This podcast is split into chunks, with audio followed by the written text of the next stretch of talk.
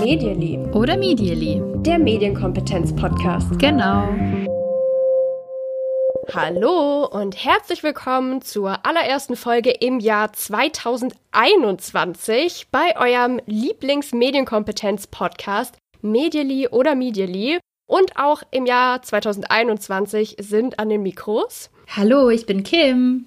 Und ich bin Natascha. Hi. Und wir freuen uns, dass ihr auch dieses Mal mit dabei seid. Total. Und im Jahr 2021 habe ich gedacht, wir müssen noch mal kurz zurückschauen auf dieses verrückte Jahr 2020 und weißt du, was ich dafür gemacht habe? Ich habe was gemacht, was ich sonst eigentlich nie mache. Ich habe ich habe eine alte Folge von uns angehört. Irgendwie, ich weiß nicht, du machst es manchmal, ne, dass du dass du noch so Folgen von uns anhörst, die wir schon mal irgendwie vor längerer Zeit gemacht hatten. Ja, manchmal höre ich noch in was rein, ja, ja. Mm, ich habe das irgendwie noch nie gemacht, aber dieses Mal hatte ich so das Gefühl, okay, lass noch mal kurz zurückschauen, was haben wir eigentlich Anfang 2020 gedacht, uns vorgenommen und so weiter. Wir hatten die Folge nämlich genannt Digitale Neujahrsvorsätze 2020. Und ich habe das angehört und dachte so, okay, es klingt wie so aus einer anderen Welt. Und ähm, jetzt muss ich dich kurz konfrontieren damit, was wir zum Beispiel gesagt haben. Du hast die Prognose aufgestellt oder wir beide, TikTok wird groß im Jahr 2020. Haben wir abgeräumt. Also, wenn du mich magst, 10 von 10 würde ich uns geben. Dann habe ich gesagt, ich glaube, das Bezahlen per Smartphone wird zunehmen. Und ich dachte so, oh mein Gott, was habe ich da geredet? Es ist irgendwie so ein bisschen. Und dann wurde es einfach traurig, weil du gesagt hast, ja, ich freue mich in 2020 mit dem Podcast irgendwo direkt zu sein und auf Leute zu treffen, die den Podcast hören. Und ich auch so, ja, Leute, die man dann über den Podcast kennengelernt hat. Es ist total krass, wenn man dann jemand so live trifft. Oh. Hm. oh, voll traurig. Total. Und es hat im Februar hat es tatsächlich noch geklappt. Da habe ich wirklich noch an einem Event teilnehmen können, bei dem ich Menschen getroffen habe, ähm, die unseren Podcast hören. Und das war super, super cool. Aber so wirklich eine der aller, allerletzten Gelegenheiten, bevor sich unser Leben mhm. so wirklich krass verändert hat. Ja. Genau. Und dann wollte ich dich natürlich fragen, wie, wie sieht's aus mit deinen digitalen Vorsätzen 2020? Hat's geklappt oder weißt du überhaupt noch, was du damals gesagt hast? Ich weiß es nur, weil du das hier reingeschrieben hast in unser ah, Dokument. Und es ist mir voll, voll unangenehm. ähm, ich habe mich direkt eine Story dazu. Ich war heute, man kennt es ja, vor Weihnachten, was schenkt, was schenkt man ähm, an Weihnachten an Großeltern gerne? Was gebasteltes? Ja, natürlich, aber natürlich ein Fotokalender. Ach so, oh ja, ja, das ist. Mh. Oder? Also das muss schon, das muss ich kurz gesetzt sehen. Ja, was macht man also vor Weihnachten und man hasst es? Und ich habe mich bereit erklärt, äh, hier in meiner Partnerschaft das zu übernehmen. Äh, man geht in den Drogeriemarkt und man druckt Fotos aus vom Smartphone. Mm. Und es ist immer ein Kampf. Es ist einfach immer ein brutaler Kampf. Es gibt über verschiedene Methoden, das zu machen. Über die App, über, ähm, wenn man ein Apple-Gerät hat, über so Air-Drucken und äh, über äh, Anstecken mit einem Kabel. Mm. Ja, rate mal, wer heute anderthalb Stunden im DM verbracht hat und dann aufgegeben hat. Nein! Ja, es war ich. Oh, einmal äh, gutes Druckerpapier her. und selbst Ich musste abbrechen und konnte es nicht machen. Und äh, einer der Gründe dafür war wahrscheinlich, dass ich auch nicht so viel digitale Ordnung habe, weil als ich dann meine Fotos durchgescrollt bin, meine 27 Millionen, dachte ich mir, wow, mh, vielleicht einfach mal ein paar löschen von diesen okay. Bildern. Also halten wir fest, dein, dein Vorsatz, digital ordentlicher zu werden, Fotos, E-Mails und so weiter direkt aufzuräumen, auszusortieren, hat nicht so wirklich funktioniert. E-Mails bin ich besser geworden, würde ich sagen. Okay, okay. Aber Ordnung nicht so. Wie ist es bei dir? Weil du hast dir offensichtlich vorgenommen, dass du morgens direkt aufstehen willst und nicht mehr morgens auf Insta oder Twitter rumhängen willst. ja, bin noch im Bett, genau bevor ich aufstehe. Also, es ist tatsächlich sehr viel besser geworden, seit ich einen Hund habe. mhm. Weil der Hund will morgens raus und dem ist es auch egal, was auf Insta gerade abgeht. mhm, mh. Also, das hat auf jeden Fall geholfen. Mm, ich würde jetzt nicht sagen, dass es jeden Tag 100% super funktioniert so, dass das gar nicht mehr vorkommt, aber es ist auf jeden Fall sehr viel besser geworden. Mhm, ja. Nicht schlecht. Du hattest noch was Zweites. Du hattest dir noch vorgenommen, mehr zu melden. Also unangemessene mhm. Inhalte, Hasskommentare und so weiter zu melden. Wie, wie ist da ausgegangen? Gut. Da würde ich mir viele Punkte geben, weil ähm, das mache ich echt viel.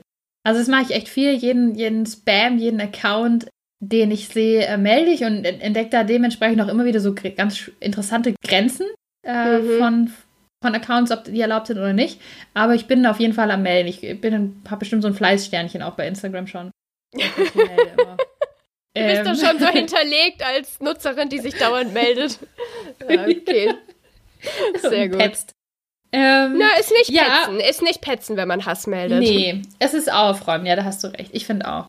Deswegen mache ich es auch. Und äh, finde ich gut und kann ich weiterempfehlen. Bei dir war das Sprachassistent kennenlernen. Ja, weißt du noch, da hast du gelacht, weil ich gesagt habe, dass ich bei Sprachassistenten das gleiche Gefühl habe, wie ich eine ganze Weile beim Smartphone hatte, dass ich dachte, das braucht man doch gar nicht. Das ist irgendwie mhm, so mhm. zusätzlicher mhm. Schnickschnack. Und es ist so weit geblieben, ich habe nach wie vor keinen Sprachassistenten zu Hause, also keine Alexa oder ein ähnliches Gerät, sowas besitze ich nicht. Aber ich war in diesem Jahr mal bei Freunden, die mehrere solcher Geräte haben und konnte es dann also auch mal wirklich live testen und mal gucken, so was das bringt. Ich muss für mich jetzt persönlich sagen, es hat, ja, also ich, ich verstehe, warum das bequem sein kann oder ähm, warum man da Lust drauf hat. Ähm, manchmal hatte ich so das Gefühl, so gut funktioniert es noch nicht, weil dann die, der eine Sprachassistent sich gemeldet hat, obwohl man eigentlich den anderen angesprochen hat. Also das irgendwie mit der Kopplung noch nicht so ganz funktioniert hat. Aber ich habe auf jeden Fall für mich persönlich schon mal ja so einen Einblick gekriegt genau, das, das habe ich jetzt auf jeden Fall schon mal so weit erlebt. Und dann habe ich auch durch den Medienpädagogik-Praxis-Blog eine Einheit, eine super coole Einheit für, ich würde sagen, Grundschule bis vielleicht fünfte, sechste Klasse gefunden zum Thema Sprachassistenten für Kinder.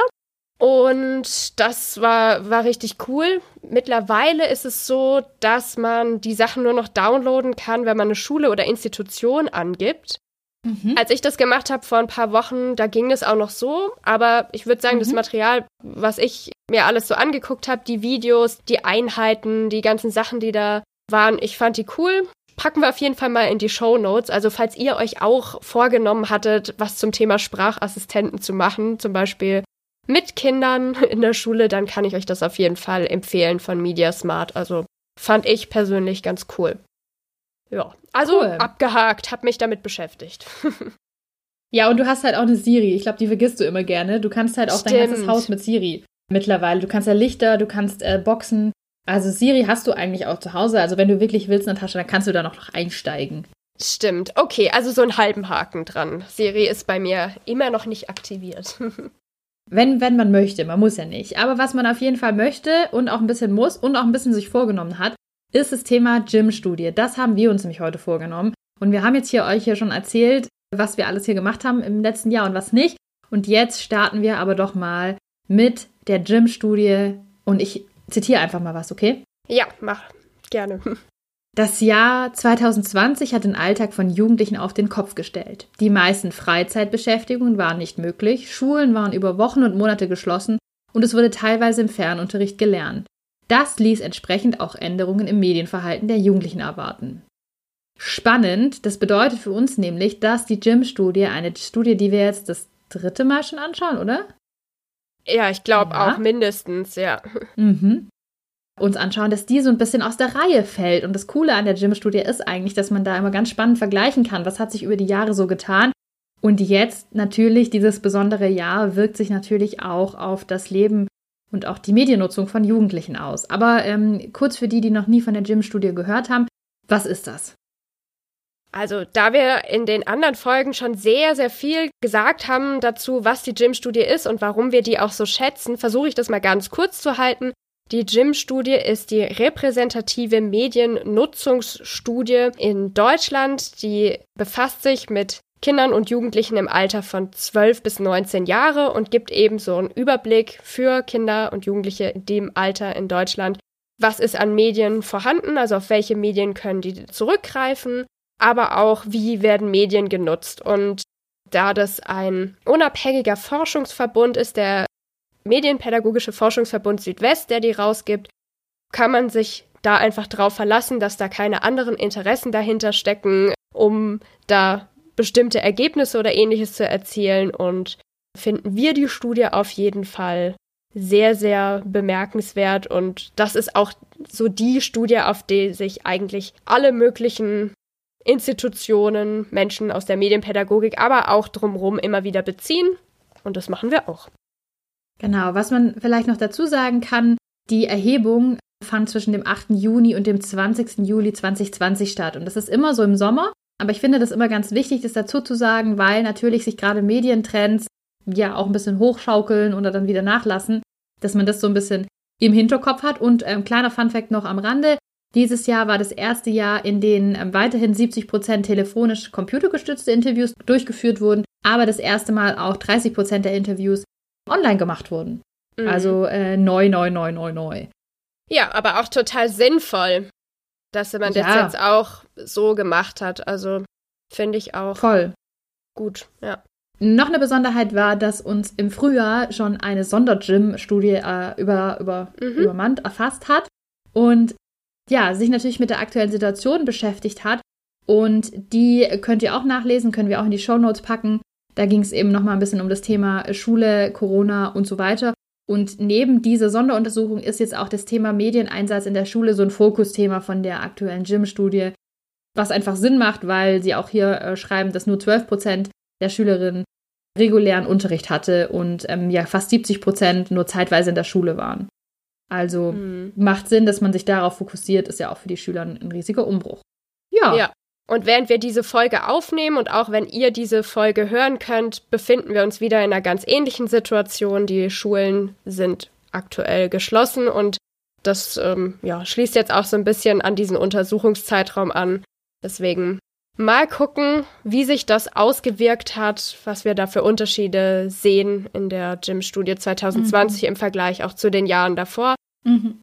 Viele Menschen haben sich damit beschäftigt und haben die Mediennutzung von Jugendlichen oder von Kindern auch kommentiert, gerade in der Corona-Zeit. Und auch viele Ängste waren damit verbunden. Und da hat man jetzt eben mit der Gym-Studie ja eine, eine ganz gute Handhabung, um zu sagen, okay, wir sehen diese Tendenzen oder diese Befürchtungen sind auch gar nicht eingetreten. Deswegen schauen wir uns das jetzt doch mal an.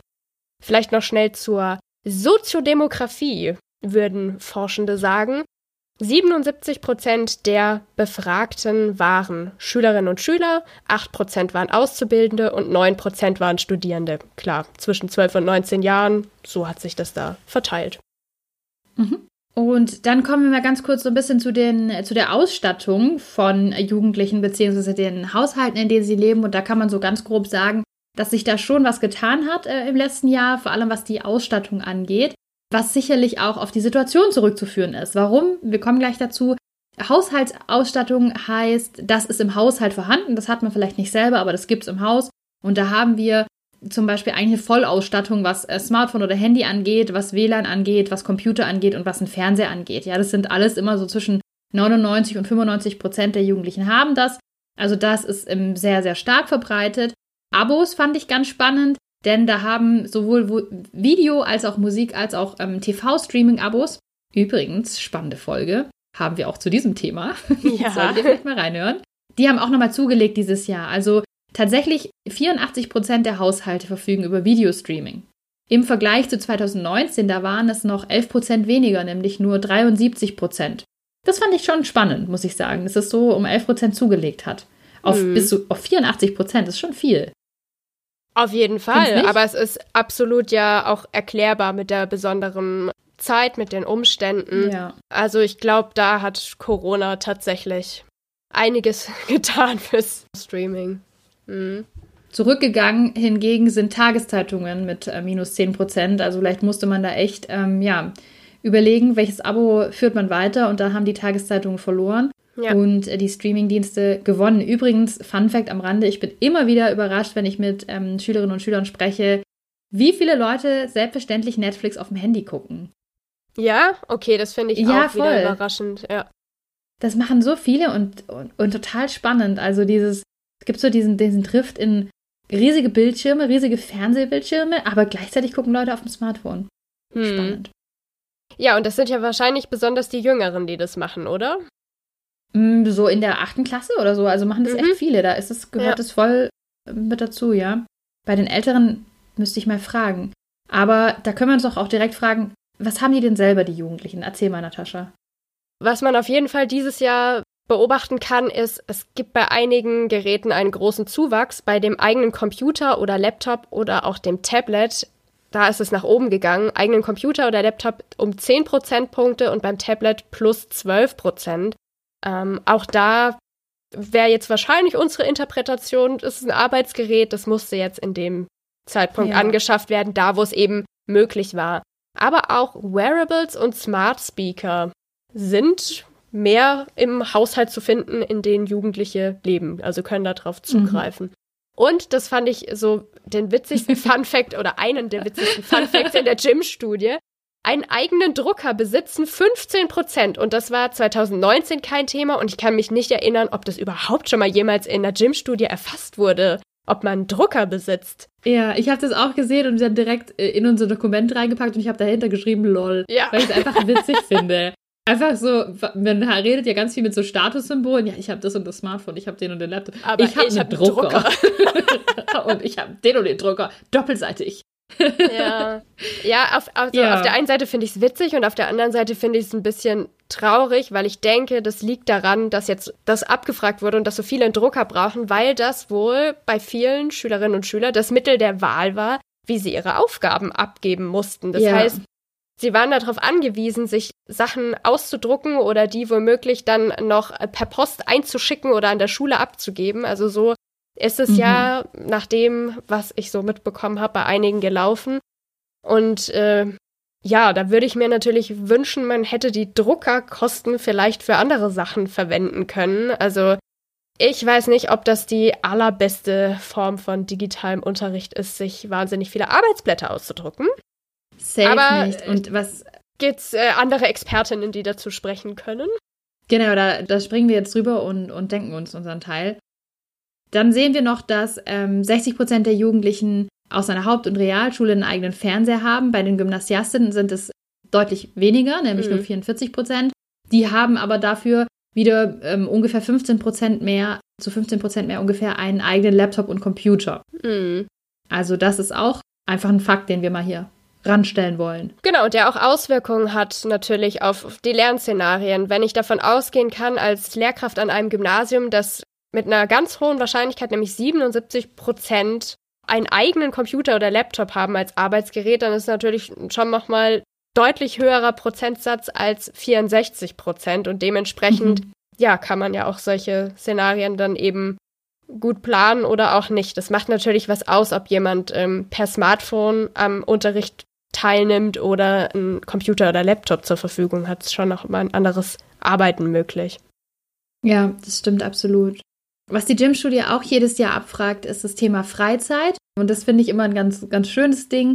Und auch dieses Jahr war es tatsächlich so, das fand ich beeindruckend, dass das Treffen mit den Freunden zwar zurückgegangen ist, logischerweise zurückgegangen ist, hm. aber trotzdem die häufigste und auch die wichtigste Freizeitaktivität bei Jugendlichen bleibt. Familienaktivitäten haben leicht zugenommen, aber das, auch das ist ja logisch. Ja, du kannst ähm, deine Freunde nicht so viel treffen, du kannst halt Zeit in deinem Haushalt verbringen. Logisch. Aber dass, dass das immer nicht untergeht. Wir reden hier so viel über Medien, aber Freundschaft und solche Themen sind natürlich trotzdem das wichtigste Thema für Jugendliche. Mhm. Und Freundschaft findet ja auch mit oder über Medien statt. Richtig, wichtig, richtig und wichtig. Und das sehen wir dann auch, wenn wir uns mal anschauen, Freizeit mit Medien.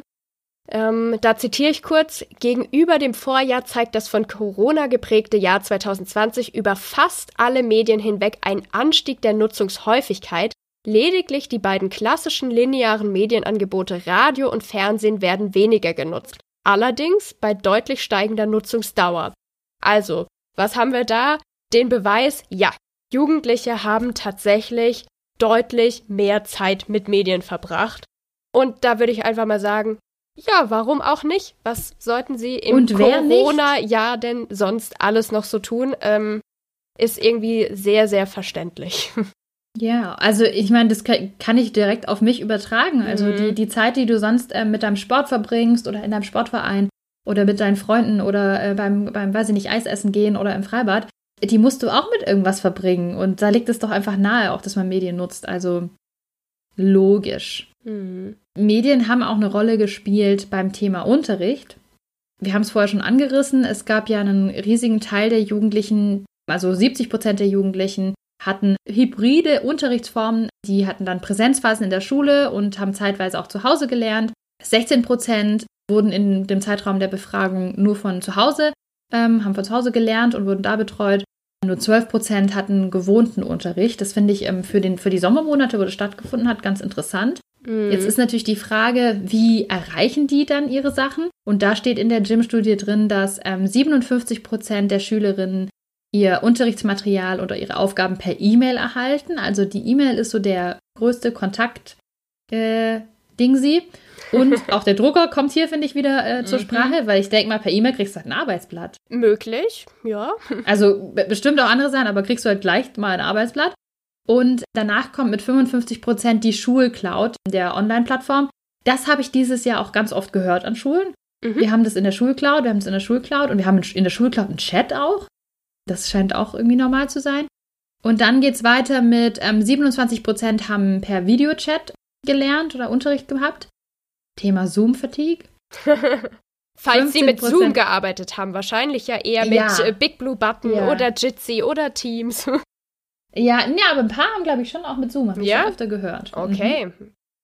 15% mit dem Chat ohne Video und das fand ich spannend. Mhm. Ähm, 13% haben nämlich ihre Aufgaben oder ihr, ihr Material per WhatsApp verschickt bekommen oder geschickt bekommen. Mhm. Und da habe ich mich so gefragt, sag mal, ist es eigentlich nicht eher so semi-legal für Lehrkräfte, das zu machen? Das auf der einen Seite und auf der anderen Seite natürlich für Kinder, die nicht so viele Zugänge haben, ja nicht keinen eigenen Laptop haben, vielleicht gar keinen Computer im Haushalt haben, haben die ja trotzdem auf dem Smartphone dann doch die, die einzige Ressource, um was zu empfangen, um eine E-Mail zu bekommen oder um, oder um ähm, Inhalte geschickt zu bekommen und die auch wirklich wahrzunehmen weil es dann einfach weniger Hürden gibt, sich noch in ein E-Mail-Programm einzuloggen. Äh, wie siehst du das? Ja, also, dass es nicht legal ist, das ist ja eigentlich, also Fakt. das, das stimmt. Aber ich glaube auch so tatsächlich, dass sich Lehrkräfte da teilweise einfach drüber hinweggesetzt haben in dieser Ausnahmesituation. Ich weiß das in Einzelfällen auch. Und das jetzt nicht nur an Schulen in irgendwie ressourcenschwachen Gebieten, sondern so wie du es gerade beschrieben hast, man muss ja die Schülerinnen und Schüler irgendwie erreichen. Und wenn du da in, in einer Situation bist, dass zum Beispiel die Schulleitung nicht mitzieht und an der Schule auch so gut wie nichts digital ist. Und wir sind im Jahr 2020 in der Situation gewesen, dass es immer noch häufig gar keine Mailadresse für Lehrkräfte gibt. Also mhm. die haben gar keine Schul-E-Mail-Adresse, kenne ich zuhauf. Und wenn das auch mit den Schülerinnen und Schülern gar nicht eingeübt ist, dann kann ich mir das total vorstellen, dass man da diesen einfachen Weg nimmt, über WhatsApp in dem Fall, bei dem man sich so einigermaßen sicher sein kann, möglichst viele zu erreichen. Auch im Sinne von, wir bleiben in Kontakt. Also das habe ich mhm. auch mitgekriegt, so von Lehrkräften. Ja, dass sie besonders für die jüngeren Schülerinnen und Schüler das angeboten haben und dass da auch dann sehr gutes Feedback kam und die sich auch über diesen Online-Kontakt mit den Lehrkräften mhm. gefreut haben. Also dass sie dann in Abfragen gesagt haben, das hat alles Spaß gemacht und ich will noch das und das wissen und ähm, mhm. ja, so dann tatsächlich auch erreicht werden konnten. Also ich kann da die Lehrkräfte auch total verstehen, die sowas gemacht haben. Das sind ja in der Regel die besonders Engagierten, die irgendwelche Wege gesucht haben, um das Ganze mhm. einfach den Kontakt nicht abreißen zu lassen und trotzdem noch Lehrmaterial zur Verfügung zu stellen. Und ähm, da würden wir jetzt, glaube ich, zu tief einsteigen, was da alles aufgefallen ist im Jahr 2020, was digital mhm. an den mhm. Schulen einfach noch gar nicht läuft. Ähm, mhm. Aber ja, mich, mich wundert die Zahl tatsächlich nicht. Mhm. Ich, ich kann es auch gar nicht sagen. Also mir ist die einfach nur, nur aufgefallen mhm. und ähm, alles, was du sagst, da bin ich total dabei. Mir kommen da noch so ein bisschen die Gedanken, dass es, glaube ich, auch für Lehrkräfte gar nicht so einfach ist, dann sowas zu trennen. Weil was ja. ist denn, wenn ich ähm, das verschicke und dann kommt am Freitag um äh, halb zehn abends noch eine Nachricht mhm. zu, ich habe hier noch eine Frage oder mir geht es gerade nicht so gut. Das sind natürlich Fragen, die dann da aufkommen und die sicherlich gar nicht so leicht zu beantworten sind, auch für die einzelnen Personen selbst. Ähm, und es ist auch so, so eine Vermischung von Kanälen und, und Vermischung von Räumen. Ich habe, glaube ich, auch mal im Podcast schon gesagt, dass ich es ganz schwierig finde. Du hast es, glaube ich, gesagt, dass wir jetzt hier arbeiten über unseren Laptop, dass wir Videokonferenzen zur Arbeit machen, äh, zum Yoga machen, uns, um uns mit Freunden zu treffen. Und das ist so eine Vermischung von Räumen, die ich immer schwierig finde ja. irgendwie. Aber ja, es ist, wie es ist. Ist für Lehrkräfte mit Sicherheit auch der Fall. Und bevor wir äh, da jetzt weitergehen, vielleicht noch ein Gedanke, was ich gelesen habe und was ich super toll herausheben möchte beim Twitter-Lehrerzimmer, ist, dass einige Lehrkräfte mit ihren Schülerinnen und Schülern solche Safe Words ausgemacht haben, falls sie zu Hause in einer schwierigen Lage sind, dass sie im Chat das über so ein bestimmtes Codewort eben den Lehrkräften signalisieren, okay, bei mir läuft gerade was katastrophal schief und ich kann mich gerade nicht anders mitteilen, ich brauche Hilfe.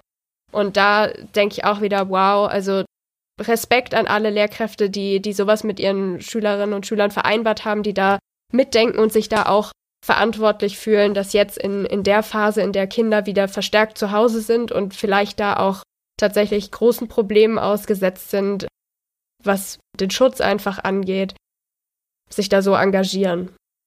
Mhm. Ja, bin ich äh, ganz bei dir. Das fand ich auch total spannend zu lesen. Ja, dann ist es so, dass man schon vorwegnehmen kann, dass die befragten Schülerinnen und Schüler dieses Online-Lernen so mittelgut bewertet haben und ähm, da auch Hindernisse gesehen haben. Und da würde ich gerne einfach einen Text zitieren aus der Studie, den ich sehr, sehr interessant und diskussionswürdig fand. Und ich habe gesehen, du hast geschrieben, ja, Ich zitiere einfach mal los. Fragt man die Jugendlichen nach den konkreten Hindernissen beim Lernen unter den erschwerten Rahmenbedingungen, so sind technische Probleme, wie zum Beispiel eine schlechte Internetanbindung oder das Fehlen einer entsprechenden IT-Ausstattung, nur von untergeordneter Bedeutung. Das sind immer so zwischen 16 äh, und 6 Prozent, die das eben als Probleme angeben. Aber knapp ein Drittel der 12- bis 19-Jährigen hat angesichts einer Vielzahl unterschiedlicher Anwendungen allerdings Probleme, die Übersicht über die unterschiedlichen Lernplattformen zu behalten. Das dominierende Problem liegt nicht nur auf der Ebene von Geräten oder entsprechenden Nutzungskompetenzen, sondern besteht grundsätzlich darin, dass die Schülerinnen und Schüler Probleme mit dem selbstorganisierten Lernen haben. Knapp 60 Prozent geben hier an, sich schlecht für das Lernen außerhalb der schulischen Normalität motivieren zu können. Bemerkenswert ist auch der Umstand, dass 12 Prozent der Schülerinnen und Schüler zu Hause keinen ruhigen Ort zum Lernen haben und hierdurch Defizite im Vergleich zur Präsenzschule zu befürchten sind. Da finde ich, steckt doch ganz schön viel drin, oder? Ja, absolut. Womit sollen wir starten?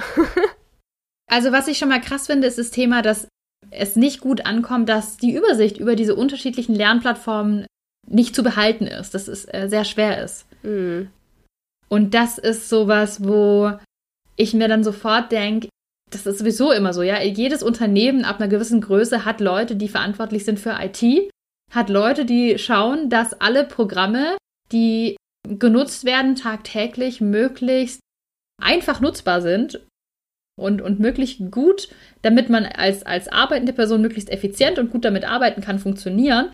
Und das kriegen wir nicht hin. Das kriegen wir nicht hin für unsere Schüler. Die müssen sich äh, auf, auf, weiß ich nicht, wie vielen Plattformen anmelden die Usability von diesen Plattformen ist offensichtlich nicht so gut. Mhm. Und das ist dann sowas, was sie zurückhält und was sie demotiviert beim Lernen. Das finde ich schon trauriger Emoji. ja, ist es absolut. Ich muss gerade an meine Studienzeit zurückdenken. Bei mir hat sich mal eine Kommilitonin nicht rechtzeitig zu einer Prüfung angemeldet, weil die tatsächlich dafür nicht gewusst hat oder äh, verbaselt hat, dass es dafür ein extra Portal gab. Und damals habe ich auch gedacht, warum macht man es denn so kompliziert? Es passiert doch bestimmt häufiger, wenn man sich für alle Prüfungen einfach gleich, also mit einer einzigen, mit einem Programm anmelden würde und da den Überblick hätte, das wäre so viel leichter. Aber das war für eine Prüfung dieser Sonderfall, dass man sich da über ein anderes Angebot anmelden musste. Also mhm. total hirnrissig. Das ist ja jetzt schon eine Weile her, aber wenn ich mir vorstelle, dass das mit den Schulen eben auch gerade so ist, für Englisch meldest du dich hier an und da bekommst du hier die Aufgaben und da musst du aber für Mathe wieder in diesen Chat und die Aufgaben äh, für weiß ich nicht, äh, Geschichte, da kannst du ein Video anschauen und dann aber bitte hier das per Mail abgeben, die Aufgabe dazu. Mhm. Das kann ich mir vorstellen, dass man da Kein eine Krise Bock. kriegt und sagt, ich, ich verstehe es einfach nicht mehr, wo ich jetzt schon wieder was machen muss, wenn das hier alles so, ja. ähm, gar kein System hat. Kann ich mir absolut vorstellen. Was ich auch noch da anschließen möchte als Vermutung ist, wir müssen ja auch sehen, dass ähm, Jugendliche es sehr gewohnt sind, mit sehr, sehr, sehr, sehr, sehr schön nutzbaren Tools zu arbeiten. Ja, wir sind auf Instagram, mhm. wir sind auf TikTok, wir sind auf Snapchat. Das ist sehr intuitiv, das funktioniert, das macht Spaß, äh, das hat Mechanismen, die einen total äh, einfangen. Und dann sitzt du halt plötzlich hier auf deiner Lernplattform und musst hier irgendwie ein komisches Word-Dokument machen, obwohl du gar kein Word hast, sondern nur diese freie Version. Und dann musst du irgendwie das hier öffnen und sollst hier mit einem, mit einem komischen anderen Schreibprogramm arbeiten. Mm. Ja, da, sorry, da haben wir halt Gewinner und Verlierer in diesem Match. Was mir letzte Woche auch aufgefallen ist, da war ich auch in der Schule und habe im Computerraum gearbeitet und ähm, Tippen an der Tastatur. Ja. Ist eine Katastrophe für die meisten. Habe ich oft habe ich oft, dass Kinder sagen, ich habe das erste Mal jetzt an einem Computer oder mit einer Maus gearbeitet. Das habe ich noch nie gemacht. Ich mhm. weiß gar nicht, wie das geht. Und das verstehe ich. Also ich benutze selbst auch keine Maus. Also wenn ich nicht ja, gerade nur ja, einen PC habe, der, der anders nicht zu bedienen ist. Natürlich, wenn man das sonst nie nutzt, das ist klar, ja. einfach ungewohnt. Es dauert. Und wenn du dann halt deinen Aufsatz irgendwie digital abgeben musst und dann halt erstmal äh, dreimal so lange brauchst zum Schreiben, weil du die Tastatur nicht nutzt oder am Handy nicht schreiben möchtest, ja, dann ist die Motivation runter. Kann ich verstehen. Und was noch dazu kommt, ist ja das Thema, ähm, das fand ich nämlich auch ganz spannend, dieses selbstorganisierte Lernen, dass ihnen das schwerfällt. Ja. Weißt du was, ich habe total zurückgedacht an mich selbst, als ich 16 war und mein erstes Praktikum in einer Zeitung gemacht habe. Da sind nämlich genau solche Themen aufgepoppt, die wir jetzt hier auch haben. Ich habe tatsächlich angefangen, meine Artikel vorzuschreiben von Hand, weil ich das von der Schule so gewohnt war. Und der Redakteur, der mich betreut hat, hat es gesehen, hat gesagt, nee, nee, nee, das machen wir nicht. Wir schreiben hier alles am Computer, das brauchst du nicht vorschreiben, das klaut dir nur Zeit. Und ich war so, äh, ich soll gleich am Computer schreiben? Völlig überfordert mit der Situation. Und auch dieses, ähm, in der Schule war ich immer so sehr streng angeleitet, was kommt nach was und wusste, was ich halt abarbeiten kann. Mhm. Und das hat da gefehlt. Und ich war das erste Mal in meinem Leben, das weiß ich bis heute, so richtig überfordert, weil mir niemand klar gesagt hat, was ich tun soll, das ist mir so ganz eindrücklich hängen geblieben. Da würde ich mir auch wünschen, oder das zeigt ja auch die Gym-Studie, dass Schülerinnen und Schüler sagen, oh, ich, ich bin da irgendwie ein bisschen verloren, wie ich mich organisieren kann. Das hast du auch nochmal hervorgehoben. Ja, wie, wie kann man denn dafür sorgen, dass Jugendliche das mehr schaffen, in so eine Selbstorganisation zu gehen? Das ist nämlich auch so ein Punkt, den ich immer gerne kritisiere am Schulsystem. Wir machen das ja auch so, oder? Wir, wir lotsen die ja auch so durch und jeder macht immer einen kleinen Schritt und der Schritt muss genauso groß sein und dann ist es gut. Aber wenn du den Schritt ein bisschen kleiner oder ein bisschen größer machst, dann ist es eigentlich schon nicht mehr so gut. Also ich finde, wir erziehen ja auch dahin im, im Schulsystem ganz stark.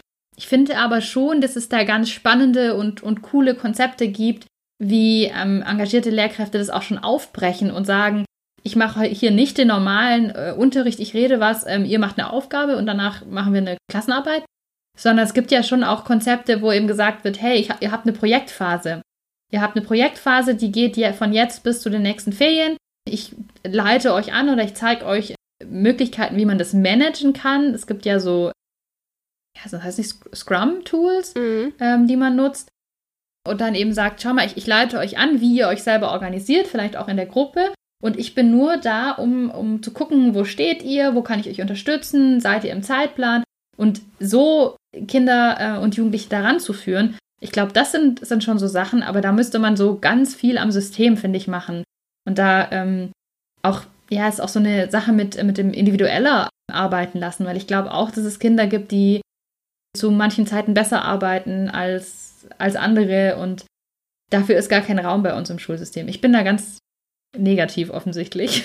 Wie, wie hättest du dich selber eingeschätzt? Angenommen, wir wären jetzt in der Situation gewesen, dass wir im Jahr 2020 so Achtklässler gewesen wären. Was, was glaubst du, wie wäre so deine Teilnahme ausgefallen am, am Online-Unterricht? Falls es den gegeben hätte an Boah. deiner Schule? Boah, voll schwer. Ich war da technisch nicht so gut ausgestattet wie manche andere, weiß ich. Hm, ich glaube, das wäre schon mal ein Hindernis gewesen. Ähm, und ich kann es ganz schwer sagen. Ich hätte da eher so den Gedanken, dass ich in der achten Klasse halt Bock auf was anderes habe. Ey, wenn wir da online sind, dann will ich doch chatten, ey, mit den, mit den Girls und Boys chatten.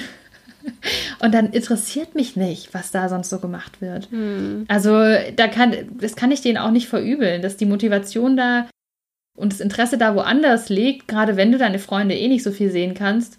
Schwierig. Ich wüsste auch nicht, wie ich Ich kann auch den Lehrkräften jetzt im Moment auch gar keinen Vorwurf machen und soll auch gar kein Vorwurf sein, aber ich finde, dass man einen Vorwurf daraus machen kann, wenn man ähm, aus diesen Informationen, die man jetzt hat, nichts macht. Also wenn man jetzt weiß, damit ähm, kämpfen Schülerinnen und Schüler, dann müssen wir die doch da unterstützen, finde ich. Hm. Die Selbstorganisation. Jugendliche sagen, sie haben da Probleme gehabt in der Corona-Zeit, aber mal ganz ehrlich, wie viele Erwachsene schaffen das sehr gut, sich zu organisieren? Das ist, glaube ich, ein Ich nicht. Lernprozess, der niemals aufhört. Was hat Jugendlichen denn ähm, sonst noch Sorgen gemacht in dieser Zeit? Mhm. Ja, die wurden auch gefragt, ähm, das überhaupt zu bewerten, dieses Online-Lernen. Und äh, das wird so von, bis, von zwei bis drei bewertet und die Älteren bewerten es aber schlechter.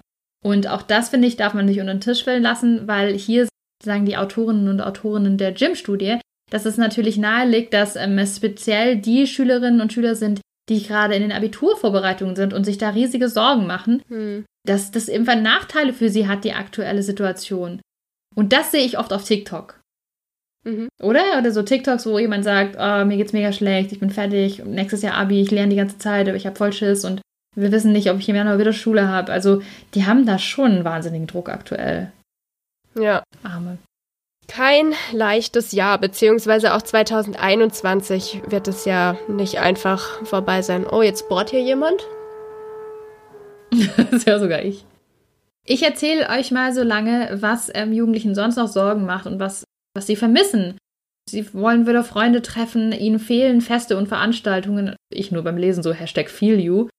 Sport im Verein fehlt ihnen und sie machen sich auch Sorgen um die Gesundheit der Familie. Weniger eine Rolle spielt die Sorgen um Unterricht und Schule im Gesamtbild. Ja, da sind andere Sachen einfach wichtiger. Ja, nachvollziehbar, wenn du mich fragst. Was wurde denn? Ich weiß auch nicht. Bob der Meister. Ich habe was anzumerken zu dieser Gym-Studie, was mir. Das stimmt mich traurig. Diese Gym-Studie ist gefühlt die erste jemals, in der Harry Potter nicht auftaucht. Harry Potter wird in dieser Gym-Studie nicht erwähnt. Ich meine, ich verstehe, dass 2020 ein besonderes Jahr war, aber dass man da nicht abfragt, was Jugendliche lesen. Harry Potter Nee, also- bietet doch Kraft, oder nicht? Bietet Kraft ohne Ende. Wir müssen immer bedenken, ey, Harry und so, die sind da durchgegangen, Heiligtümer des Todes gesucht, alles gemacht. Die haben das auch geschafft. Und äh, das ist ein Problem. Also, das ist ein Problem. Ähm, da bin ich völlig bei dir und auch entsetzt. Ja. Lassen wir so stehen mit dem Lesen, kommen wir zu Radio, Musik, Spotify und Co. Da sieht man auf jeden Fall im Vorjahresvergleich, also im Vergleich zu 2019, gibt es keine gravierenden Veränderungen. Schon da hat sich abgezeichnet, Ton- oder Datenträger hat sich verringert und auch 2020 war das so. Die Live-Nutzung von Musik, die ähm, bewegt sich im Großen und Ganzen ebenso wie die Musiknutzung bei YouTube auf Vorjahresniveau. Interessant. Aber der Rückgang hat stattgefunden bei Spotify, ausgerechnet bei Spotify, nämlich minus 10 Prozentpunkte. Und die Gym-Studie schreibt dazu, ich zitiere, und ob der Rückgang bei Spotify das Ergebnis der erweiterten Abfrage anderer Streaming-Anbieter ist oder ob Spotify als Musikmedium bei Jugendlichen tatsächlich an Attraktivität verloren hat, muss an dieser Stelle offen bleiben. Raum für wilde Spekulationen. Ist so. Hast du eine?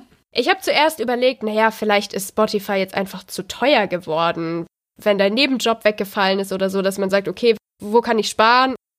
Klar, kündige ich mal irgendwie mein Spotify-Abo, bis mir dann aufgefallen ist, naja, man muss ja nicht unbedingt ein Premium-Abo abschließen, um Spotify zu nutzen. Mhm. Man kann das ja auch in der normalen Version nutzen. Und dann war ich relativ ratlos, wieso Spotify Mhm. gerade 10 Prozentpunkte verloren hat. Was würde dir dazu einfallen?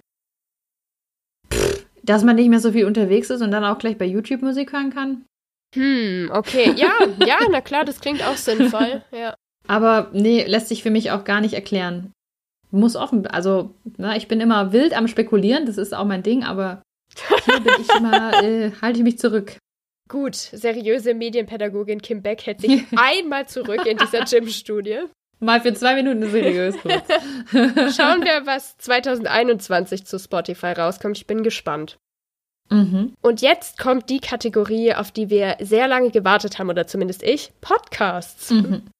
Podcasts haben während der Pandemie einen wahren Boom erlebt, so schreibt die Gym-Studie. 17 Prozent der Jugendlichen hören regelmäßig, also mindestens einmal pro Woche Podcasts, 16 Prozent zumindest einmal pro Woche bis einmal in 14 Tagen und 29 Prozent einmal im Monat oder seltener. Und das muss man sagen, bevor Bibi und Julian, aka Familie Klaassen, ihren Podcast veröffentlicht haben im Herbst. Also könnt mir vorstellen, da ging noch mal was in der Podcast-Nutzung Ich von wusste das nicht. Ja, Natascha, er ist so krass, ey. Was haben die für einen Podcast? das ist ja Klaassen, heißt der.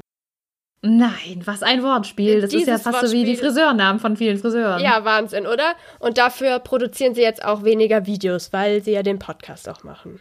Mhm. Diese Leute, du. Brutal. Aber die haben's drauf, du. Ich habe da gar kein Hate gegen die, weil äh, wer kann, der kann. Ja. Wie ist es überhaupt? Thema Nutzungsdauer. Was ist da los? Da kann man schon mal sagen, äh, du hast es auch schon angeteasert, ne? Die äh, Online-Nutzung ist gestiegen und zwar im Schnitt um 53 Minuten. Mhm. Es ist auch verständlich, wenn du den ganzen Tag drin sein musst und deine Freunde nicht sehen darfst, Ja, dann, bist dann, du halt mal im Online-Welt. dann siehst du deine Freunde halt online. Ja, Ja.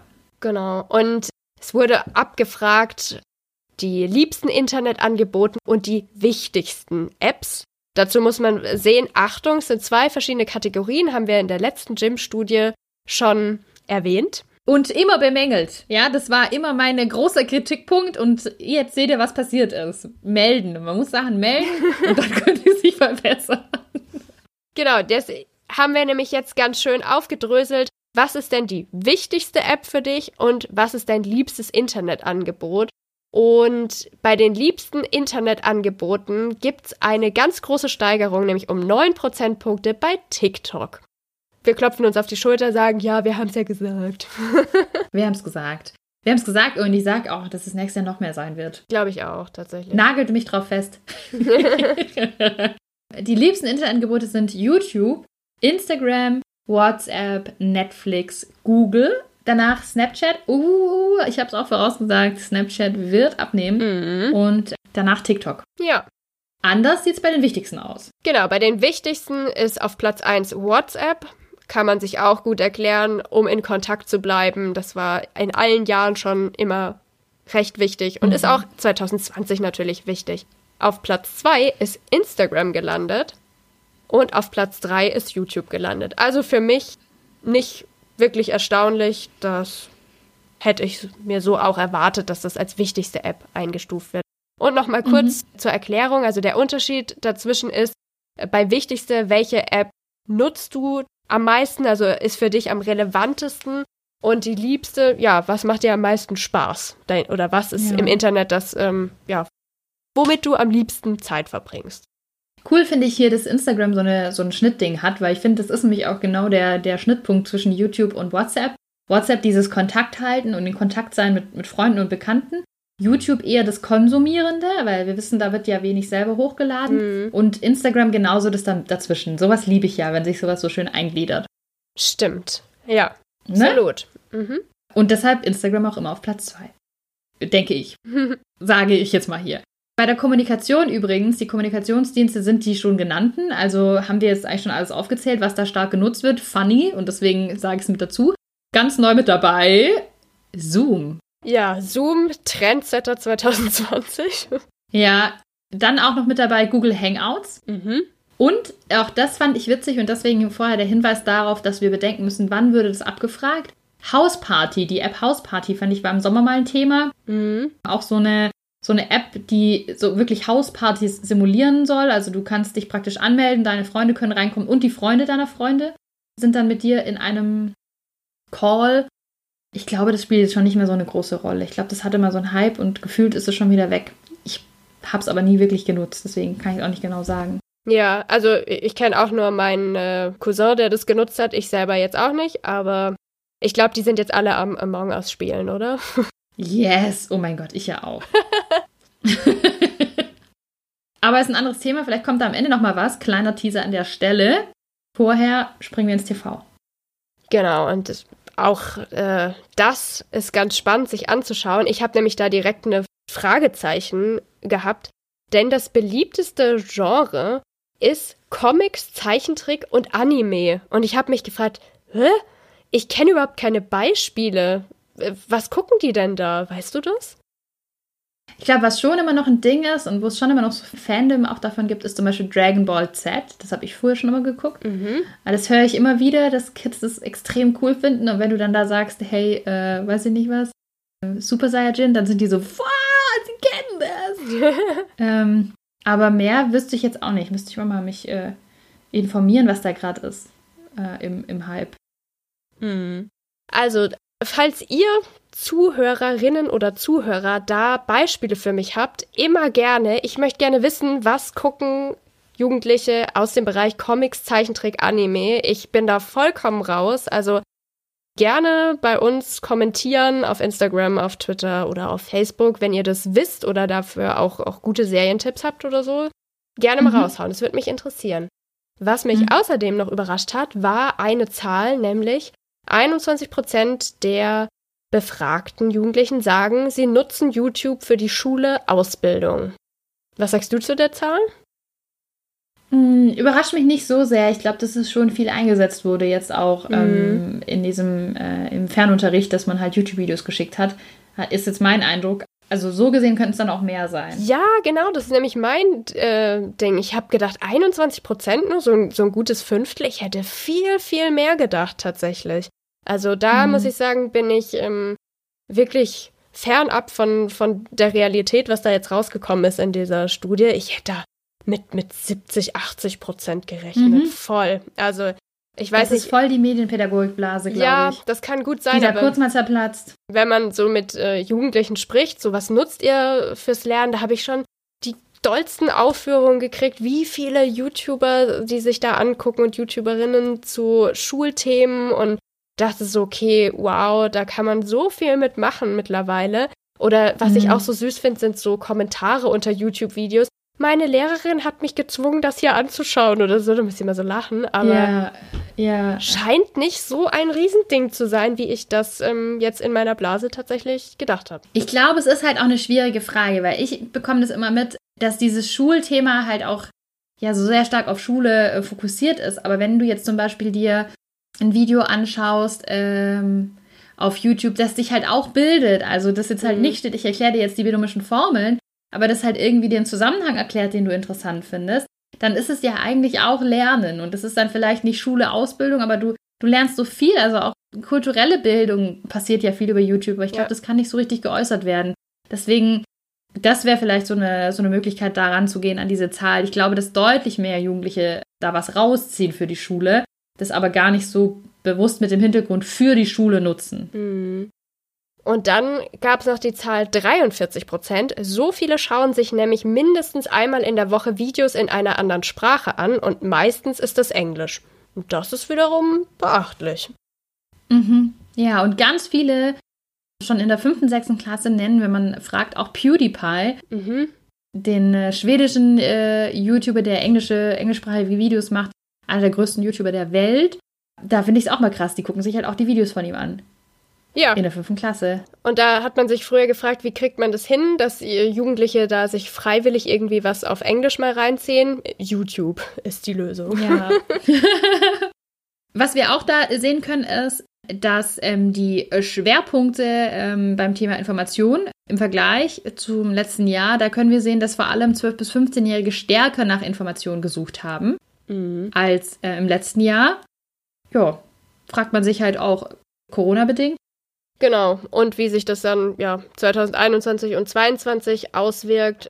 Generell hat so das Informationsbedürfnis auf jeden Fall zugenommen. Das sehen wir für alle möglichen Wege, um an Informationen zu kommen, ob das jetzt Videos bei YouTube sind oder Wikipedia oder Nachrichtenseiten. Also das Informationsbedürfnis hat allgemein zugenommen. Jugendlichen geben deutlich häufiger an, dass sie ähm, nach Informationen gesucht haben über ganz verschiedene Wege. Mhm. Dann kommen wir mal zu den Spielen. Ja, 8% der Befragten spielen keine digitalen Spiele. Das heißt umgedreht aber auch, dass, da muss ich kurz rechnen, 92% der Befragten digitale Spiele spielen. Für mich ist es nicht leicht. Und wie wird gespielt? Wo wird gespielt? Wie lang wird gespielt? Was kannst du uns dazu sagen? Also ähm, mal die Top 3 Geräte zum Spielen. Auf Platz 1 kommt das Smartphone, auf Platz 2 kommt der Computer bzw. der Laptop und auf Platz 3 eine feste Spielekonsole. Damit ist sowas wie die PlayStation gemeint. Also eine Spielekonsole, die ich nicht einfach mit mir mitnehmen kann, wie zum Beispiel so eine Switch-Konsole. Also eine Switch-Konsole nicht für die, die sich jetzt gerade fragen. Die kann man mitnehmen. Aber eine PlayStation kann man nicht, die fällt nicht. unter den Bereich feste Spielekonsole, die genau. auf Platz 3 gelandet sind. Und jetzt kommt natürlich die ganz große Frage, haben Jugendliche 593 Minuten am Tag mit digitalen Spielen verbracht dank Corona oder waren es ein bisschen weniger? Es war weniger. Die geschätzte Spieldauer beträgt nach eigenen Angaben an Werktagen durchschnittlich 121 Minuten und zwar für alle Optionen, also egal welches Gerät. Und damit ist die durchschnittliche Spielzeit um 40 Minuten gestiegen im Vergleich zum Vorjahr. Ja. Das ist schon eine Menge. Das ist schon eine Menge, das muss man schon sagen. Aber auch da kann man sagen, ja, es macht ja auch Sinn. Und vor allem macht es doch auch dann Sinn, wenn man zum Beispiel gemeinsam was spielt. Weil ich glaube, für Kinder und Jugendliche, und das ist jetzt sehr stereotyp, aber gerade auch für Jungs, so erlebe ich das zumindest, ist es nicht so leicht zu sagen, komm, wir machen heute Mittag mal ähm, einen Videochat zusammen und quatschen einfach nur so. Das macht man ja auch sonst nicht. Also man, man sitzt sich ja nicht gegenüber, wie Natascha und ich das jetzt machen, und unterhält sich über das Leben, sondern man macht was zusammen, man erlebt was zusammen. Deswegen trifft man sich ja auch mit Freunden. Und da wird dann halt zusammen gespielt. Wir treffen uns in dem Spiel, das ist unser gemeinsames Erlebnis. Und ich glaube, das ist so ein ganz wichtiger Punkt, den wir da nicht außer Acht lassen dürfen, dass dieses gemeinsame Erleben halt jetzt ganz stark im digitalen Raum stattfindet, weil es im, äh, weiß nicht, auf der Straße, äh, in der Schule, im, im Jugendcafé, im Freizeitpark nicht stattfinden kann. Ja. Also diese, diese Zunahme an den Spielen, die würde ich da auch irgendwie so ein bisschen einordnen wollen. Ja. Und wir müssen jetzt noch bedenken, die Befragungszeit war im Sommer, wo die Zahlen mhm. relativ gut war und es schon Möglichkeiten gab. Zu dem Zeitpunkt konnte man ja auch in Sportvereine und ähnliches. Aber trotzdem, das ganze Jahr war einfach geprägt davon und das lässt sich eben dann auch da natürlich ablesen. Ja. Auch am Wochenende ist die durchschnittliche Nutzungsdauer angestiegen auf 145 Minuten. 2019 wurden hier noch 117 Minuten angegeben. Ja, das heißt, das kann man sehen und nach dem, was wir alle im letzten Jahr erlebt haben, ist es klar, wieso das ähm, so gekommen ist oder sehr gut erklärbar, sagen wir das mal so. Mhm. Und was wird gespielt? Was sind die Lieblingsspiele? Auf Platz 1 ist Minecraft. Juhu. Platz 2 hat noch immer Fortnite. Für mich total überraschend. Mhm. Ja, oder hättest du auch nicht mehr erwartet? Nee, hätte ich auch weiter unten gedacht. Ja, und auf Platz 3 FIFA. Aber es gibt Unterschiede hinsichtlich dem Alter, dem Geschlecht und der Bildungsform. Also je nachdem verändert sich diese Rangfolge nochmal. Das ist jetzt eben der Durchschnitt über alle Befragten, die teilgenommen haben. Zum Beispiel ganz spannend, Mädchen lieben Sims noch immer. Das ist noch immer ein Riesending für Mädchen, dieses Spiel, was wir mhm. schon früher gespielt haben. Rosebud. Ich sage nur, ja, Rosebud. Komma, Punkt Rosebud. ja. Und Minecraft, das erlebe ich tatsächlich auch ganz häufig, dass mhm. ähm, Jugendliche davon erzählen. Ich sehe das auf T-Shirts und Pullis, die die Kinder mhm. in den mhm. Klassen anhaben. Also jubelnde Kinder, wenn man dieses Wort nur erwähnt. Mhm. Also auch noch welche mit, mit zwölf oder so. Also das kann ich mir gut vorstellen oder erlebe ich ähm, relativ so, wie das jetzt auch rausgekommen ist in dieser Studie. Bevor wir jetzt zu unserem letzten großen Infoblock kommen, mhm. möchte ich an der Stelle noch eine kleine Anekdote mit einbringen, die ich voll gerne im Podcast einbringen wollte. Und ich habe die dir, glaube ich, noch nicht erzählt. Bin ich äh, gespannt. Umso schöner. Denn ich habe es vorher schon angerissen. Among Us ist ja gerade ein ganz großes Thema, ein ganz großes Spiel.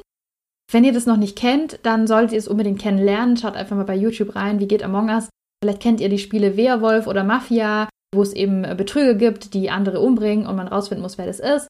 Also es ist eigentlich schon ein strategisches Spiel, das man vor allem im Team und mit anderen Leuten zusammenspielt. Und Jugendliche spielen das ganz oft im Freundeskreis. Also die verabreden sich und spielen dann eben Among Us und telefonieren währenddessen miteinander und sind da im Austausch. Und das ist gerade sehr, sehr, sehr, sehr, sehr beliebt. Schon ähm, im Sommer ging es los und jetzt ist es wirklich gerade extrem, finde ich. Und das passt, finde ich, auch gut in das rein, was ich gerade gesagt habe. Also ich glaube, dass dieses gemeinsame Erleben, etwas gemeinsam zu machen, gemeinsam Zeit zu verbringen mit etwas, dass es extrem wichtig ist. Und das sehe ich so als einen ganz großen Grund dafür, warum Among Us gerade auch so beliebt ist. Jetzt die Story. Ich war vor kurzem in einer Klasse und äh, das war eine ganz, gar nicht so sehr anständige Klasse, ja. Und die Bad Boys sind ja auch immer am Ende immer die, die sagen, ja, ich will ihre Tasche tragen. und ja, da bin ich ganz ehrlich, sage ich nicht nein. Ich war nämlich mit ganz vielen Tablets unterwegs und ganz viel Technik und habe mich gefreut. Und dann hatte ich dann so eine, so eine Garde aus fünf, sechs, achtklässler Jungs, die da mir Sachen tragen und jeder hat irgendwo so ein bisschen was gehalten, weil so viel gab es gar nicht zu tragen. Und dann musste ich die kurz und dann ähm, und dann musste ich die mal kurz fragen wegen Among Us, hatte da eine Frage dazu mhm. und dachte, ich nutze die Chance und habe dann gesagt, hey, sag mal, spielt ihr Among Us? Und dann ist es aus denen rausgebrochen. Und die ersten zwei Sachen, und das fand ich so beschreibend und deswegen will ich sie anbringen. Der erste Junge sagt, ich hatte mal eine Beziehung über Among Us. Oh, krass, okay. Und der zweite Junge, die haben so praktisch gleichzeitig losgeschrien äh, und waren davor, ich habe die schon mal ein bisschen sagen müssen, dass es so nicht geht, Jungs. Also ne, sind jetzt nicht so die, die, die süßen Boys, wie sie es jetzt anhört. Und der zweite meinte dann sofort, spielen Sie mal mit uns. Oh Gott. Das fand ich so krass und das hat mir wieder so gezeigt, dass wir das nicht unterschätzen dürfen, was das für eine Relevanz hat. Mm. Wie auch immer diese Beziehung jetzt war von diesem Jungen, aber er hat offensichtlich jemanden über Among Us kennengelernt oder näher kennengelernt und hat dann angefangen zu schreiben und so. Klar, das möchte ich an der Stelle auch sagen, das ist natürlich auch sehr kritisch zu sein, äh, zu sehen. Aus dem Bereich Cybergrooming, wir wissen nicht, wer da dahinter steckt, äh, mit, mit wem er da geschrieben hat. Aber jetzt gehen wir mal vom, vom Guten hier aus. Er hat jemanden kennengelernt, den er interessant findet. Also das ist so wichtig gewesen für ihn und das war so präsent, dass er das direkt rausgeschrien hat. Und der andere hat so ein Bedürfnis gehabt, spielen Sie mit uns, nehmen Sie uns hier mal ernst, haben Sie hier Zeit, machen Sie das etwa auch. Und da war das auch so, ich hätte da noch eine Stunde bleiben können und mit denen irgendwie Mittagspause machen, weil die so Interesse hatten, dran zu reden. Also Spiele, glaube ich, ein, ein großes Thema und auch ganz wichtig, diese Relevanz anzuerkennen. Kim, spielst du mal mit mir Among Us? ja, ja, bitte. Es macht voll Spaß. Sehr es ist total cool. witzig. Machen wir mal. Spielen Sie mal mit uns. Spielst du weiter in der Studie, Natascha? Schade, jetzt waren wir gerade bei, bei sowas Schönem. Jetzt kommen wir noch zum letzten Klopper-Blog, aber ist auch wichtig, weil auch das war eine, ja, eine mhm. Sache, um die es viele Befürchtungen gab, nämlich was ist in diesem Jahr passiert mit Falschinformationen, mit Beleidigungen, mit Cybermobbing, wie steht es um diese Themen, hat das vielleicht alles durch Corona wahnsinnig zugenommen. Ja, wir sehen tatsächlich, 29 Prozent der Jugendlichen sagen, schon mal habt jemand beleidigende oder falsche Sachen über mich selbst im Internet oder über Smartphone verbreitet. Und Jungen sind ein bisschen stärker betroffen als Mädchen und vor allem ältere Jugendliche geben das mhm. an. Was, was ausmacht, ist der Bildungsgrad. Mehr als jeder oder jede Dritte mit formal niedrigerem Bildungsgrad, aber nur jeder oder jede Vierte mit höherem Bildungsgrad war davon schon mal betroffen, dass jemand beleidigende, falsche Sachen über die Person geschrieben hat. Und 16% geben an, dass schon mal jemand beleidigende Bilder oder Videos von ihnen ohne ihre Einwilligung gepostet hat. Wenn wir das jetzt vergleichen mit den Vorjahren, dann ist es von 20% auf 29% gestiegen. Also ja, es gab in dem Bereich tatsächlich einen Anstieg. Hm. Weil wahrscheinlich auch da mehr Zeit verbracht wurde. Und sich mehr Emotionen vielleicht auch anstauen, könnte ich mir vorstellen. Ja, oder vielleicht auch was, was sonst woanders stattgefunden hat, ins Netz verlagert wurde. Auch mhm. das ist eine mögliche Erklärung, ob so war, wissen wir nicht. Beim Cybermobbing mhm. ist es so, dass 38 Prozent angeben, dass sie das schon mal mitbekommen haben, dass jemand online gemobbt wurde. Und 11 Prozent geben an, dass sie selbst von Cybermobbing betroffen waren. Im Vergleich zu 2019 ist es auch angestiegen. Da waren es 31 Prozent, die angegeben haben, dass sie das mitbekommen haben und 8 Prozent, die selbst betroffen waren. Das heißt, auch hier gab es einen Anstieg, aber jetzt nicht in einer wahnsinnig dramatischen Weise. Mhm. Und der letzte Blog zum Thema Hassbotschaften, Extremismus und Verschwörungstheorien, den fand ich ganz schön, ganz schön krass, muss ich sagen. Ich zitiere hier auch nochmal. Mehr als jeder Zweite wurde im Zeitraum eines Monats mit Hassbotschaften konfrontiert. Boah, mehr als die Hälfte. Auch konnte fast die Hälfte der Jugendlichen von extremen politischen Ansichten und Verschwörungstheorien berichten, denen sie im Internet begegnet sind. 37 Prozent haben beleidigende Kommentare beispielsweise in sozialen Netzwerken wahrgenommen und jede oder jeder Dritte stieß auf Fake News. Boah, das ist ein Ding. Ja. Steht auch, finde ich, total für dieses verrückte Jahr. Absolut. Da haben wir auch schon mal eine extra Folge dazu gemacht zum Thema Fake News und es fließt immer mal wieder auch bei uns ein. Ich habe mich da ganz viel mit beschäftigt, auch wieder in den, in den letzten Monaten und ich wünsche mir so sehr, dass das wirklich breiter behandelt wird, weil ich es auch so oft erlebe, dass Jugendliche dann sagen, puh, ich weiß ja nicht gut, wie ich damit umgehen soll oder ähm, mhm. auch meine Eltern, die sind eigentlich Leute, die sowas weiter verbreiten oder wie, wie soll ich mich da verhalten? Genau, das wäre so ein Wunsch von mir für 2021, dass wir in dem Bereich auf jeden Fall stärker arbeiten. Die Möglichkeit mhm. bekommen, da mit, mit Jugendlichen drüber zu sprechen, weil es einfach echt ein Thema ist. Und besonders jüngere Jugendliche, die berichten davon, solchen Inhalten ausgesetzt gewesen zu sein. Da ist ja immer die Frage, wann fängt man mit sowas an? Und auch in dem Punkt würde ich dazu tendieren, lieber früher, lasst es gerne schon mhm. mit wirklich Zehnjährigen, Elfjährigen besprechen, um da einfach den, den Grundstein zu legen. Es ist einfach Medienkompetenz, die so, so wichtig ist und wichtiger wird. Das haben wir jetzt dieses Jahr leider eindrucksvoll bemerkt, was man alles so ertragen muss online, was da abgeht. Ja, das muss man leider sagen. Ich glaube, da kommen auch ganz neue Sachen äh, oder ganz neue Themen auf Jugendsozialarbeiter zum Beispiel zu, die und Sozialarbeiterinnen, die ja sich, was machst du als Jugendlicher, wenn du verstehst, dass was eine Verschwörungstheorie ist, aber deine Eltern dem anhängen? Was machst du, wenn du eine andere Meinung hast, aber deine Eltern auf, weiß ich nicht, Querdenker-Demos gehen? Das ist doch ein wahnsinniger, wahnsinniger Konflikt, den man aushalten muss dann. Also das ist sicherlich nicht leicht. Ja, und auf jeden Fall eine Aufgabe an uns. Also kann man daraus ableiten, denke ich, an, an uns als Bildende, an uns als Gesellschaft, aber auch da schon ganz früh anzufangen, äh, zu ja. unterstützen, Informationen zu erkennen und so weiter. Auch an Eltern, wenn ihr uns jetzt gerade mhm. zuhört. Auf jeden Fall, außer ihr seid die Querdenker. ich glaube nicht, dass ihr uns zuhört. Ja, du, man weiß es nie. Aber ja, an alle, die können, also Medienkompetenz fördern. Ähm, ist ein gutes Ding. Ist eine Sache, die finden wir persönlich ist ganz Seit so ein paar Jahren schon angebracht. Finden wir, da, finden wir ganz gut eigentlich, hobbymäßig. Eine Sache, die wollte ich auch noch abschließend sagen, ähm, und da stimmst du mir bestimmt zu, Natascha. Uns erreichen in letzter Zeit total viele E-Mails mit total spannenden Projekten. Ja die uns vorgestellt werden, was wir, glaube ich, auch ganz spannend finden. Das ist so ein bisschen in Corona hat, haben sich so Bedarfe gezeigt und haben sich vielleicht auch Freiräume gezeigt bei vielen Leuten, die uns spannende Projekte zuschicken. Da fühlen wir uns sehr, sehr, sehr geehrt. Das ist super cool. Macht das auf jeden Fall gerne weiter. Freuen wir uns sehr. Seht uns nach, wenn wir dann nicht rasend schnell darauf antworten. Wir versuchen immer, uns unsere Mails anzuschauen. Und dann vielleicht noch ein kleiner Hinweis. Also wie gesagt, wir, wir freuen uns total wenn ihr uns da wahrnehmt und wenn ihr uns da auf dem Schirm habt. Wir haben aber nicht die Kapazitäten, äh, kostenlos irgendwelche langen Feedbacks zu geben oder äh, kostenlos alles hier bei uns aufzunehmen. Das ist für uns einfach nicht möglich. Die Kapazität haben wir gar nicht.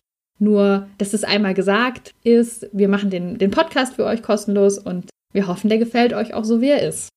Genau, und wenn er euch gefällt und ihr uns unterstützen wollt, dann könnt ihr das sehr gerne machen über Steady steady.com slash haku medially. ähm, das war kompliziert, findet ihr aber auch alles nochmal über Social Media. Steady ist eine Plattform, bei der ihr zum Beispiel unseren Podcast unterstützen könnt, was wir euch empfehlen und worüber wir uns sehr, sehr Absolut. freuen. Wenn ihr Lust habt, uns zu unterstützen, dann könnt ihr mit uns den Medienkompetenz Rucksack packen und da geht es ab einem Euro im Monat los. Und ja, das hilft uns, den Podcast machen zu können dann für uns ist das einfach Arbeit, die wir hier reinstecken und natürlich auch Kosten, die da anfallen. Und da freuen wir uns total, wenn ihr sagt, das ist mir was wert, da möchte ich gerne was zurückgeben. Ihr könnt natürlich auch spenden, wenn ihr sagt, ich möchte kein Abo abschließen, aber ich möchte trotzdem gerne mal was dalassen, dann schreibt uns gerne an an medially.podcast.gmail.com. Wir sind außerdem erreichbar über Facebook, über Twitter und über Instagram. Und wir freuen uns da auch total, wenn ihr uns ein Like gebt für unsere Posts oder die kommentiert. Das hilft uns in unserer Reichweite. Kommentiert uns bei Apple Podcasts. Das wäre klasse, wenn ihr dafür kurz Zeit habt. Da freuen wir uns sehr. Direkt, Leute, direkt jetzt machen. Direkt jetzt öffnen, direkt jetzt machen, weil jetzt ist man gerade dabei. Das kann man schön nebenher machen. Sonst vergisst man es wieder und dann ist die gute Tat getan. Was tut man sonst so im Lockdown, ne? Ohne Witz, man, also die Kids sind am Among Us spielen und ihr seid auf Apple Podcast am Bewerten. So stelle ich mir das vor. und deswegen. Was ist deine Lieblings-App? Apple Podcast Bewertung. was ich mir noch vorstelle, ist, dass ich was von Natascha erfahre, was hast du diese Woche gelernt, Natascha? Der YouTube-Algorithmus hat mir wieder was Schönes vorgeschlagen und ich weiß nicht, ob du das kennst. Ich finde ganz, ganz cooles Konzept. Es heißt Cinema Therapy. Kennst du das? Nie gehört. Also Cinema Therapy sind zwei Typen. Der eine ist Filmemacher und der andere ist Psychologe. Und der Filmemacher ist in psychologischer Behandlung und der äh, Psychologe guckt sich Filme mit, ja genau, Filme an mit dem Filmemacher und sie besprechen die psychologischen Aspekte dahinter. Sie haben das zum Beispiel gemacht mit einem meiner Lieblingsfilme, Alles steht Kopf von Pixar. Und da mal ah, besprochen, oh, wie das da gezeigt wird, ist da was dran? Kann man das irgendwie übertragen? Weil es erklärt ja Kindern auch ähm, die Emotionen, also Freude, Wut, Ekel, ähm, Kummer und wie das alles im, in der Schaltzentrale zusammengehängt, sehr vereinfacht gesagt. Und fände ich total spannend. Die gucken sich dann immer so Ausschnitte an aus Filmen und sprechen dann darüber. Also war meine Entdeckung der Woche. Cinema Therapy. Klingt voll gut und sau witzig, muss ich sagen, dass äh, du diesen Film gerade rausbringst. Über den habe ich die Woche auch schon geredet. Ja. Muss ich mal anschauen. Mal schauen, ob es den auf äh, einer Streaming-Plattform meiner Wahl gibt. Mhm. Was hast du denn gelernt? Ich habe eine Quizfrage für dich. Ganz spontan habe ich die hier. Wenn wir jetzt mal denken, ja, es gibt ja Tiere, die ein Geweih tragen. Jetzt nehmen wir mal ähm, Wild, das bei uns in den Wäldern lebt. Ja. Spontan, Quizfrage, woraus besteht Geweih? Ähm, ich würde sagen, das ist sowas wie Haare, nur fester. Ja, aber du musst jetzt die durchschnittlichen analytischen Bestandteile nennen. Die durchschnittlichen? Keine, also da bin ich überfragt. Ja, absolut. Ich auch, Natascha. Deswegen sag ich's dir. Pass auf, der größte Anteil in so einem Stück Geweih ist zu 52,2% Rohasche. Rohasche? Was wächst ja, denen so denn Rohasche aus dem Kopf? Ja, also entweder es heißt Rohasche, aber ich glaube, es heißt einfach Rohasche. Äh, das ist der größte Teil. Danach kommt äh, mit 37,87% Rohprotein und 7,81% ist Feuchtigkeit. Dann kommt noch Rohfaser und Rohfett. Hm, interessant. Also wenn euch mal jemand fragt, woraus ist eigentlich ein Geweih, dann sagt ihr einfach mal so, ja, knapp 50% ist Rohasche. Mhm, mhm. Ja, so heißt es nämlich auf meinem Wildes Land Kleberchen. Den habe ich nämlich äh, geschenkt bekommen von unserer Hundetrainerin. Ähm, so ein Stück Geweih für Hunde ist das ja auch ein Kausnack. Und da steht hinten drauf, was da drin ist. Deswegen Rohasche. ja, und ähm, wie findet dein Hund das Geweih? Lecker, schmackhaft und interessant. Gut, meiner auch. Aber jetzt weißt du auch noch, was drin ist. Ja, gut, dass du mich mal aufklärst. Danke. Das war's wieder von eurem Hunde-Podcast. genau, seid gut zu euren Hunden, seid gut zu euren Mitmenschen, vor allem äh, zu Kindern und Jugendlichen, die das mhm. brauchen in dieser besonderen Situation. Seid gut zu euch selbst. Ja, das auch. Ihr seid einfach mal wirklich gut. Ich finde wirklich, es ist echt eine schwierige Zeit jetzt, die letzten äh, Wochen und Monate gewesen und da hat jeder eine kleine virtuelle Umarmung von uns verdient. Ja, das auf jeden Fall. Und vielen Dank fürs Zuhören. Ist eine lange Folge geworden mal wieder. Wir hoffen, ihr habt bis zum Ende durchhalten können. Wir haben wieder eure Screentime nach oben getrieben. Ja, wobei bei Podcast äh, ist ja, da fällt ja gar nicht so viel mal. Bildschirmzeit Stimmt. an. Ja. Wir freuen uns auf jeden Fall auf euer Feedback und sagen Tschüss, bis zum nächsten Mal.